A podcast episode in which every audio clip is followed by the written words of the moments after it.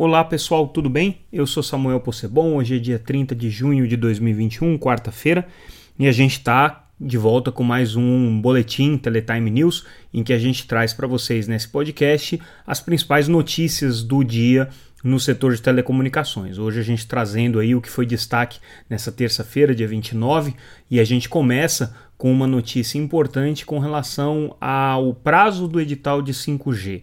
É, a gente que está acompanhando esse assunto desde o ano passado, né, é, já viu várias promessas aí de quando que esse edital vai acontecer. Inicialmente era para o primeiro trimestre do ano, depois ficou para o segundo trimestre do ano, depois o ministro Fábio Faria começou a falar em junho, depois julho, e agora em Barcelona, durante o Mobile World Congress, que acontece essa semana por lá, e um ministro falou numa das é, reuniões, num dos painéis ministeriais que acontecem lá, que são fechados para o público em geral, fechados para a imprensa, inclusive, mas a gente teve acesso.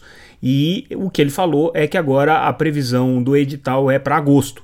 Então o ministro já dilatou um pouquinho o prazo que ele vinha trabalhando justiça seja feita. Ele já falou em outras ocasiões que talvez pudesse ter aí uma acomodação de um mês para mais, para menos. É, mas o fato é o seguinte: tá? não dá para o ministro querer cumprir o prazo é, que ele se estabeleceu e que ele estabeleceu politicamente de julho e talvez nem mesmo o de agosto, porque o edital ainda está em análise pelo Tribunal de Contas da União, ainda vai ficar nessa condição durante um bom tempo. Concluída a análise técnica, ele vai ter que seguir agora para o plenário do Tribunal de Contas, em que vai receber um relatório ali do ministro Raimundo Carreiro, os outros ministros vão ter que votar.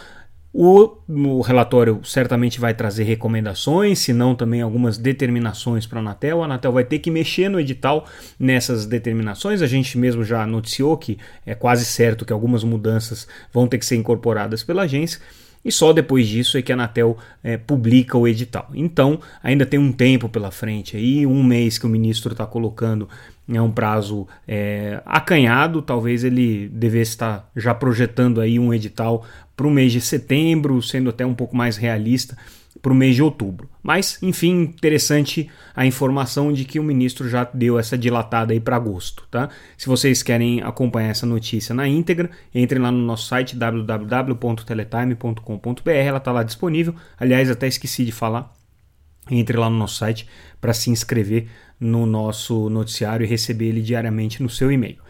Ainda no Mobile World Congress, a segunda notícia que a gente traz em destaque foi a fala do Elon Musk, o magnata, dono é, da empresa SpaceX, dono também é, é, da, da, da, empresa é, de carros elétricos, né? Da, agora até me, me fugiu o nome da empresa de carros elétricos, é, Tesla, perdão é, da Tesla, que é uma das lideranças aí no mundo de veículos elétricos, e dono da Starlink, que é uma grande promessa aí para o mundo da banda larga via satélite, uma constelação de órbita baixa, são 1.500 satélites orbitando a Terra aí a uma altura de altitude de mais ou menos 500 quilômetros. E o que o, o Elon Musk anunciou hoje durante o Mobile World Congress é que ele vai ter parceria com as empresas de telecomunicações, já tem dois contratos é, que ele ainda não, não anunciou os nomes, mas já disse que os contratos estão prontos e negociando ainda alguns outros. A previsão dele é atender essas empresas de telecomunicações em obrigações de área rural ou de áreas rurais, é, também com backhaul para 5G. É, e é, ele não quis se colocar aí como um competidor direto das empresas de telecomunicações, está se colocando aí como uma alternativa entre o 5G e a fibra, uma alternativa de complementação entre o 5G e a fibra. Interessante ele falar isso, ele também deu mais alguns detalhes aqui da operação da Starlink, é, os custos, ele tem uma relação bastante complicada ali para fazer dinheiro com isso, porque o terminal que é uma antena super sofisticada, custa é, mil dólares para ele, ele tem que vender isso por 500 dólares para o assinante, então ele está perdendo aí 500 dólares nessa venda, e aí depois o assinante ainda paga 100 dólares. Ele disse que os preços vão ser globais, são esses no mundo inteiro, dependendo só das variações de câmbio e taxas de importação, impostos e tudo mais. Mas o preço não vai mudar de país para país. Aqui para o Brasil, eles têm um pedido já na Anatel tanto para é, autorização de é, satélite de exploração de satélite estrangeiro, que é o padrão que se pede nesse tipo de caso, quanto é, e que vem associado já a algumas é, frequências, quanto também é, a licença para serviço de comunicação multimídia, que é para poder operar banda larga. Nossa terceira notícia do dia hoje foi uma vitória da Oi no Tribunal de Justiça do Rio de Janeiro, em que eles conseguiram é, derrotar ali pedidos de alguns bancos que estavam questionando o aditamento do plano de recuperação da empresa. É, desde setembro do ano passado, esses bancos foram à justiça questionando o Banco do Brasil, Caixa Econômica, Santander, Itaú e também o BNB. Foram bancos que contestaram na justiça esse aditamento, essas condições do plano de recuperação. É, e a Oi conseguiu é, então é, é, derrotar esses embargos aí no Tribunal de Justiça por unanimidade. Por que, que isso é importante? Porque a Oi agora precisa ter o caminho livre para concluir a venda da Oi Móvel e para fazer a venda da Infraco, cujo leilão inclusive está marcado agora para o dia 7. Então, se tinha é, uma pendência na justiça que poderia atrapalhar, não tem mais. Claro que ainda tem algum recurso, né, alguma escala de recurso aí é, em termos de embargos e tudo mais, mas dificilmente essa decisão vai se reverter completamente. Então, a Oi ganhou aí um caminho livre, uma vitória importante aí da empresa nesse seu caminho para terminar finalmente a recuperação judicial, essa longa recuperação judicial. Voltando aqui para questões regulatórias, hoje é, o, a Conexis fez uma, um evento digital e aí o conselheiro da Anatel, Carlos Baigorre, é, deu uma declaração interessante dizendo que ele acredita que o mercado secundário de espectro, que vai ser talvez aí a grande mudança na forma que a Anatel regula o espectro no Brasil, poderá ser é, um mercado autorregulado, ou seja, a Anatel vai entrar só se é, as empresas não conseguirem chegar num modelo justo e funcional de autorregulação. É interessante é, essa colocação do Baigorre, ele, a gente sabe que ele é dos conselheiros da Anatel o que tem é, talvez a visão mais liberalizante em relação à atuação da agência, né? e essa é um, uma, uma, um pleito antigo do, do mercado no sentido de que a Anatel alivia as regras e seja mais flexível, permitindo ações como esse, esse tipo de ação de autorregulação, que é um, um assunto é, em moda e em crescente hoje no setor de telecomunicações. Indo adiante no nosso noticiário, é, a gente traz é, mais algumas notícias aí sobre o Mobile World Congress, agora falando um pouco sobre as perspectivas de evolução do 5G e aí foram detalhados ali no evento mais alguns, algumas expectativas com relação ao release 18 do 5G, que vai ser o 5G Advanced, vamos dizer assim, a segunda geração do 5G, né?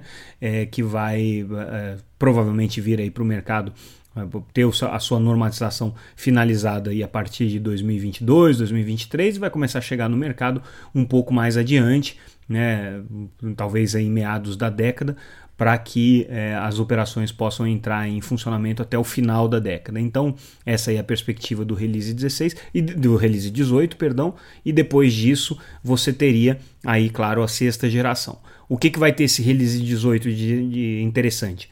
Ele está muito focado na funcionalidade de slicing, que é hoje o principal atributo né, que se diz para o 5G a possibilidade de você definir a conectividade em função é, da própria rede em função do uso que se faz daquela, daquela rede e também focado em inteligência artificial.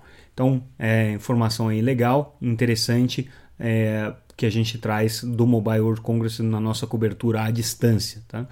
É, a gente traz também uma notícia com relação à reforma tributária, ou essa segunda perna da reforma tributária encaminhada pelo governo no sentido de reduzir o, o imposto de renda. Né? E uma das questões que o governo colocou ali foi a possibilidade de você é, passar a cobrar imposto sobre é, juros é, sobre capital próprio, né? que é uma coisa que, segundo o BTG, beneficia bastante algumas empresas de telecomunicações, especificamente a TIM e a Vivo utilizam muito esse tipo de financiamento por capital próprio e é, para os acionistas, obviamente, qualquer aumento de taxação né, com relação ao, ao, ao, ao empréstimo feito é, para a própria empresa, é, teria um, uma perda significativa. O que o BTG coloca é que o setor de telecomunicações vai ser um dos mais afetados aí, caso essa mudança tributária é, venha a se efetivar. Por enquanto é uma discussão, claro, que está acontecendo ali, a gente não sabe se vai realmente sair dessa maneira do Congresso ou não.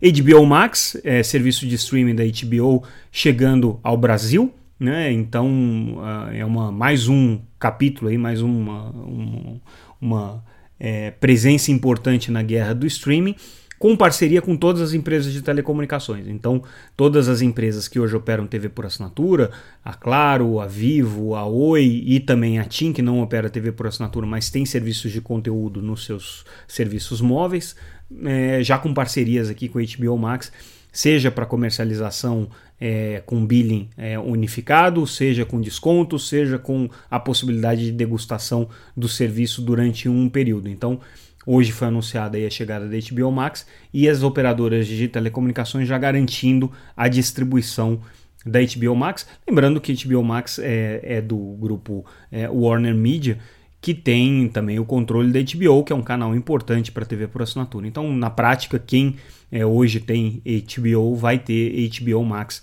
por esses acordos aqui que estão sendo fechados. Claro que é depender dos pacotes. Bom, pessoal, esse aqui foi o nosso noticiário de hoje. Esses foram os principais destaques que a gente trouxe para vocês. É, a gente fica por aqui e amanhã a gente volta com mais um Boletim Teletime News. É isso aí. Um abraço, até mais.